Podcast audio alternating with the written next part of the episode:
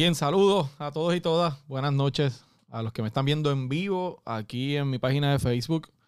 Buenas tardes o buenos días a los que me estén escuchando en cualquier momento en las plataformas de podcast en los que se transmite eh, este podcast. Los datos con este quien les habla, el representante Jesús Manuel Ortiz. Recuerden que nos pueden encontrar en Spotify, en Apple Podcasts, en Google Podcasts, en Anchor, en Pocket Cast y en las distintas plataformas de podcast. Eh, y muy contento de, estar con ustedes una vez más aquí. Y vamos a, tener un tema muy importante eh, que atender hoy. Así que no olviden darle like y share a este podcast. Primero, para que llegue más gente aquí en Facebook. Y segundo, para que podamos aumentar esa comunidad de escuchas en todas las plataformas de podcast. Así que usted va a la plataforma, la que usted quiera. Spotify, eh, como les dije, Spotify, Apple Podcast, Google Podcast, y le da follow para que le llegue la notificación y también se lo comparte con sus amistades para poder eh, continuar eh, llevando la información y la conversación que nosotros siempre tenemos aquí en, este podcast. Hoy, como les comenté en la, promoción que puse aquí en la página de Facebook, eh, voy a hablar de un tema muy importante que, que yo quiero que ustedes ¿verdad? estén al tanto. Antes siempre el resumen que hago sobre el tema del de, COVID Puerto Rico continúa la, información sobre el COVID. Hoy eh, en Puerto Rico, pues 228 casos nuevos se reportaron, por lo menos el día de ayer. La totalidad de los casos entre los confirmados, los probables, etcétera, ya está en 131 mil. Las muertes en 1920. En Estados Unidos ya pasó de 27 millones eh, el número de casos y, y, las muertes más de 486 mil. Así que continúa el virus, ¿verdad? Por ahí eh, afectando y no podemos bajar la guardia. Tengo varias noticias sobre ese tema antes de entrar al tema principal. Eh, obviamente el tema de las clases es uno que continúa conversándose. El CDC hoy saca una información, la directora de los CDC, la estoy, para los que me están viendo en Facebook, pues están viendo la noticia en pantalla, los que no, pues lo voy a resumir eh, para que ustedes lo tengan, los que me estén escuchando en las plataformas de podcast. La directora de los centros del CDC que son los Centros para el Control de Prevención y Enfermedades en Estados Unidos, aclaró eh, durante el fin de semana que la guía que sacó esa agencia sobre cómo manejar la pandemia en las escuelas es una recomendación y no es una petición ni un mandato de que tienen que abrir las escuelas. Así que básicamente lo que ellos están, me parece a mí, con esta noticia es tratando de salvaguardar un poco la, ¿verdad? la responsabilidad y dejar claro que ellos no están eh, mandando ni, requiriendo que se abran las escuelas eh, para el inicio de las clases presenciales. Sí dicen también en la noticia más adelante, si usted la busca, esa que yo estoy poniendo aquí en pantallas del periódico Metro, que eh, hay maneras de poder hacerlo sin que sea un riesgo grande, ¿verdad? Pero, pero ellos están hablando, eh, especificando que no están requiriéndole a nadie que tiene que abrir de manera obligatoria. Eh, además de eso, también vemos hoy otra noticia sobre el COVID, que el Departamento de Salud identificó ya otro caso con la variante de eh, Reino Unido. Ustedes le saben que en el podcast anterior hablamos de las distintas variantes, cómo están reaccionando con las vacunas, eh, etcétera. otra paciente que es una puertorriqueña que reside en Europa está infectada con la variante de Reino Unido. Esto pasó hace varias semanas, pero hoy es que el Departamento de Salud lo informa porque hoy es que llegan los resultados, ¿verdad? Oficiales. Así que muy pendiente porque ustedes saben que esta variante, al igual que la variante de Sudáfrica y la de Brasil, se plantea que son mucho más contagiosas que eh, la cepa original. Así que hay que estar pendientes. No se ha hablado de que sea más dañina. Eh, sí ha habido problemas. La vacuna ha tenido problemas en controlar, controlar la de Sudáfrica. Eh, pero pues están trabajando con ese tema para ver si ajustan. además de eso, en Yabucoa se registró hoy, el alcalde informó de un brote de 15 personas en una familia. Esto es una información, ¿verdad? Y todo, ¿verdad? Surgió por, por una de las niñas de la familia, que fue la que, la que pues, contagió a 15 familiares. Esto pasó en Yabucoa, así que no podemos bajar la guardia, como le he dicho muchas veces. Tenemos que seguir pendientes para protegernos todos nosotros. Espero que pues, esa familia pueda estar bien dentro de todo. Así que vamos al tema que traímos hoy porque quiero, quiero escuchar sus opiniones, quiero leer sus opiniones sobre el, proyecto. Hoy voy a hablar sobre el tema de la corrupción y eh, una medida legislativa que radiqué junto al representante José Bernardo Márquez. Ustedes saben que no es de mi partido, representante del, Partido Victoria Ciudadana. eh, para establecer lo que se denomina en otras jurisdicciones como eh, una prohibición a la política de puertas giratorias en el gobierno de Puerto Rico. ¿Qué es la puerta giratoria? Y quiero explicar eso para que todo el mundo esté claro. La, llamada puerta giratoria es esta situación donde una persona trabaja en el gobierno, puede ser legislatura, puede ser alcaldía, puede ser una agencia de gobierno. Hace su función allí, renuncia, termina su término si fuera un funcionario electo, sale de la agencia y de inmediato, en un periodo de corto tiempo, eh, eh, perdón, un periodo corto de tiempo, regresa a reunirse o a cabildear, ¿verdad? Un cabildero es aquella persona que trabaja para impulsar los intereses de alguien. Pero esta persona que era un funcionario público, rápidamente, luego de salir de su puesto, regresa a donde sus compañeros a cabildear una medida a favor de una empresa privada. ¿verdad? Y le voy a dar un ejemplo.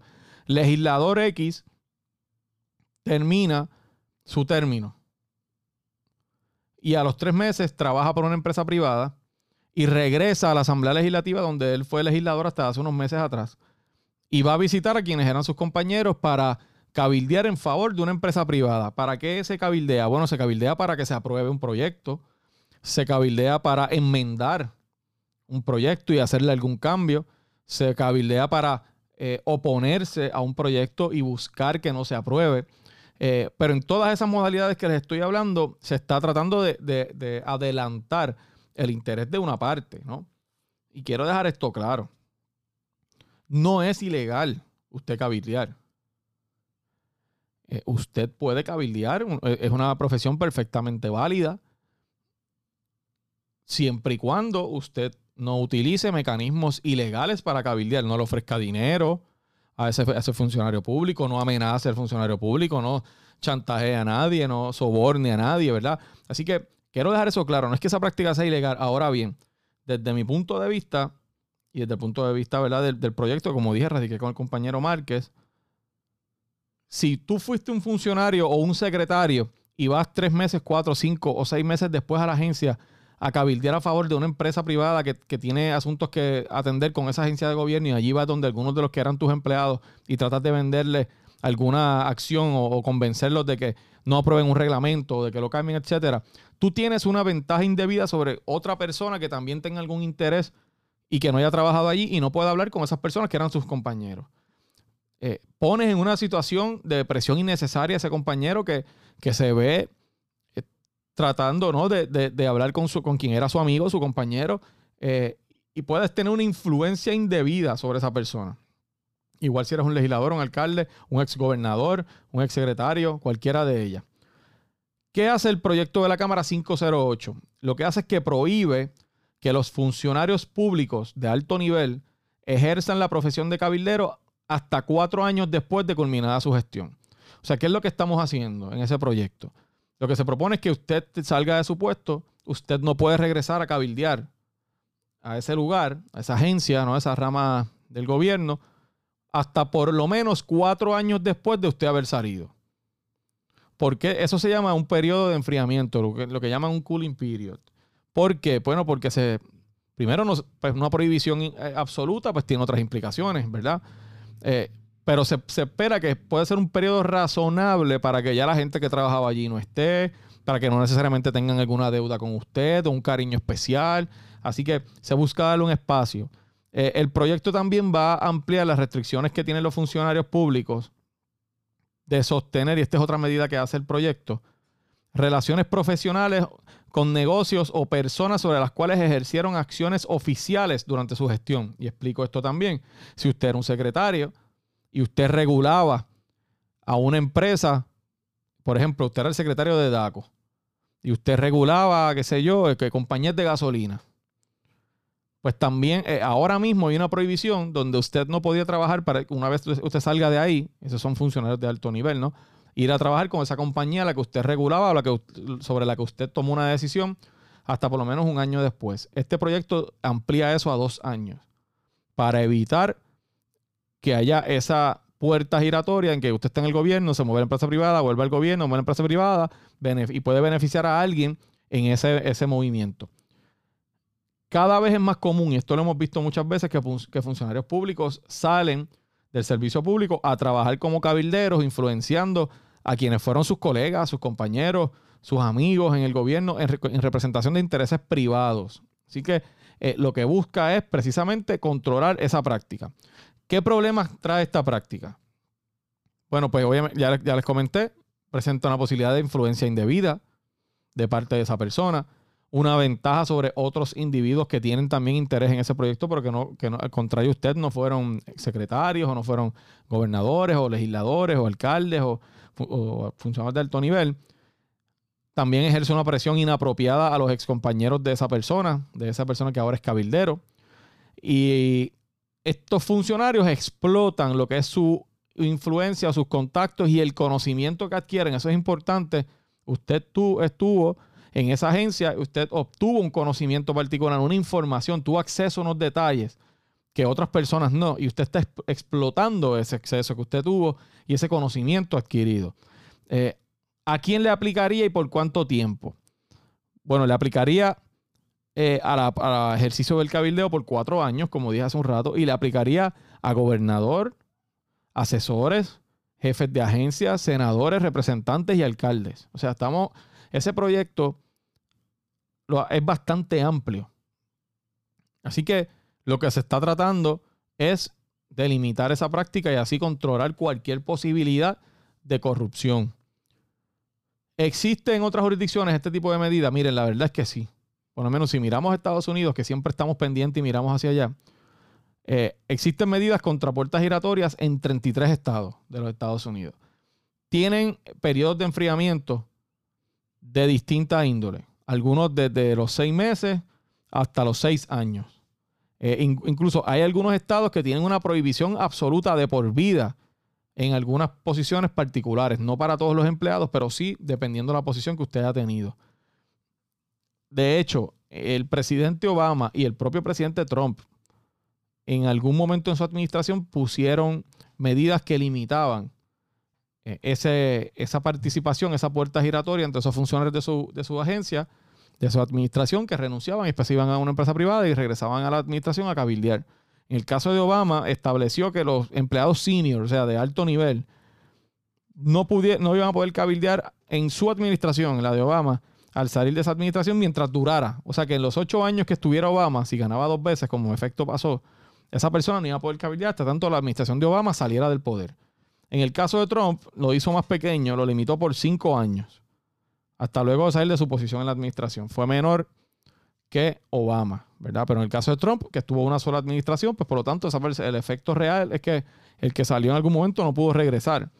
Así que en resumen, lo que busca esta medida es controlar esa puerta giratoria que provocaría o permitiría que funcionarios terminen su posición y de inmediato se muevan a la empresa privada y regresen a donde trabajaban a cabildear y, influir de alguna manera en las personas que trabajaban con ellos, ya sean sus ex compañeros eh, eh, o sus ex empleados, a personas a quienes ellos supervisaron.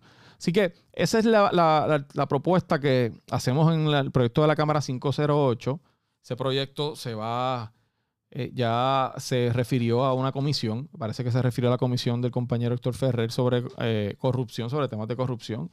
Y vamos a estar muy pendientes de la aprobación. Quisiera leer los comentarios que ustedes tienen sobre esa medida para, pues, para poder eh, compartirlo con ustedes si ustedes están de acuerdo con que se establezcan controles como ese para evitar la influencia indebida de funcionarios que, terminan su puesto y regresan a esa propia agencia a, cabildear y a adelantar los intereses de alguna empresa privada eh, estando en, el gobierno. Así que eh, eh, es interesante porque hay quien puede pensar, y este es un dato que, que yo quisiera compartir con ustedes, hay quien puede pensar que esa es una medida muy dura ¿verdad? Que se está limitando a algunas personas a conseguir trabajo en donde ellos entiendan que deben tener trabajo. Y, yo puedo entender quizás ese planteamiento, claro, estoy en desacuerdo. Y, y, yo creo que parte de lo que hace que la situación en Puerto Rico esté como esté es la gran desconfianza que hay de la gente, en los políticos, en el gobierno, en las estructuras, en, cualquier tipo de eh, organismo, ¿verdad? O, sus instituciones. Y eso es bien peligroso, porque cuando se pierde la confianza en las instituciones, la gente las deja de respetar y simplemente estamos casi en una anarquía. Eh, así que yo creo que es importante. y, a mí me parece que principalmente los que buscamos recobrar la confianza de la gente, esos políticos que queremos de alguna manera hacer las cosas distintas, que buscamos ser, eh, esas alternativas nuevas eh, a lo que es la política tradicional, ¿no? Y hacerlo de manera diferente. Estamos en tiempos nuevos, pues tenemos que estar dispuestos a tomar medidas a veces un poco drásticas, pero que cierren cualquier posibilidad o cualquier puerta que pueda darle espacio a la corrupción. A mí me parece que es inaceptable y que nosotros tenemos como país que tomar medidas. Obviamente, uno tiene que hacerlo con mucho cuidado. Eso no significa que todas las personas que hagan eso que están cometiendo un delito, pero yo creo que la práctica en sí debemos controlarla, debemos limitarla y así nos evitamos que eh, tengamos casos de personas que sí se aprovechen de la posición que utilicen la información que obtuvieron en el gobierno para sacar ventaja y que, y que caigamos una vez más en actos de corrupción que tanto daño le hacen a la confianza de la gente, a sus funcionarios públicos. Así que yo oh, espero que la medida se le dé la consideración, porque estoy seguro que se le va a dar. Creo que está abierto a discusión. Hay quienes piensan que el término de cuatro años puede ser muy largo. Yo creo que es, un, es una duda eh, válida. Nosotros, como les dije, en Estados Unidos hay algunas jurisdicciones que lo ponen un tiempo tan corto como seis meses, hay otros que lo extienden hasta seis años, hay otros que es hasta por de por vida. Tenemos que tener claro que Puerto Rico es una jurisdicción pequeña, en términos de su extensión territorial. Y una limitación de por vida, por ejemplo, pues tú estarías prácticamente quitando la posibilidad a una persona de trabajar para el resto de su vida en alguna actividad que de por sí no es ilegal, ¿verdad? Que, que lo que pasa es que mucha gente ha abusado de eso y así eso nos obliga a tener que tomar acciones. Así que tiene que ser razonable. Tiene que ser razonable la, limitación. Así que quisiera saber qué piensan ustedes sobre esa medida y, nada, leer varios de sus comentarios antes de seguir. Hoy vamos a tener un episodio corto, lo que quería era ponerlos al tanto de ese proyecto eh, para, para, que ustedes supieran. Siempre me gusta mantenerlos al tanto. Vamos a ver qué dice por aquí. Carmen Bausa. En la rama judicial no confío, dice Carmen. Pues ese, es uno de los temas que pues la confianza es importante y si no hay confianza, pues la gobernanza se hace mucho más difícil. Eduardo Rodríguez, 100% de acuerdo con eso, hace falta. Eh, Eduardo está de acuerdo. Susan López, definitivamente hay que hacer algo. También eh, está de acuerdo Susan López con, esa legislación. Eh, aquí vamos a ver, Carmen me escribió nuevamente, eso es competencia desleal y obviamente pues le presenta una posibilidades a unas personas distintos a, lo que otras personas pueden tener por no haber trabajado en ese lugar. Maelo Rodríguez, consolidación de municipios en ocho condados, me imagino que quiere decir. Él, propone, este es otro tema, pero propone, obviamente, como ustedes están leyendo ahí, que se consoliden los municipios. Eh, así que yo creo que básicamente eh, esa, esa es la información, eso es, el tema más específico ¿no? de, de esa medida que yo creo que es importante que ustedes sepan que se está considerando en la Cámara de Representantes, es el proyecto de la Cámara 508. Si usted lo quiere leer, búsquelo en el sistema eh, para que lo pueda, lo pueda de inmediato leer y tener los detalles que ustedes entiendan. También estamos eh, considerando en la Comisión de Gobierno un proyecto que va a obligar por ley a que se haga un registro de esos cabilderos que tengan que estar registrados en la Cámara y en el Departamento de Estado para que se sepa quiénes son, eh, por quién trabajan, cuáles son los asuntos que atienden. Ese es un proyecto que también estamos viendo y que, y que sin duda también es importante. Ese, en ese caso, ese proyecto es del presidente de la Cámara y del expresidente de la Cámara. Eh, y lo estamos viendo en mi comisión, en la comisión de gobierno.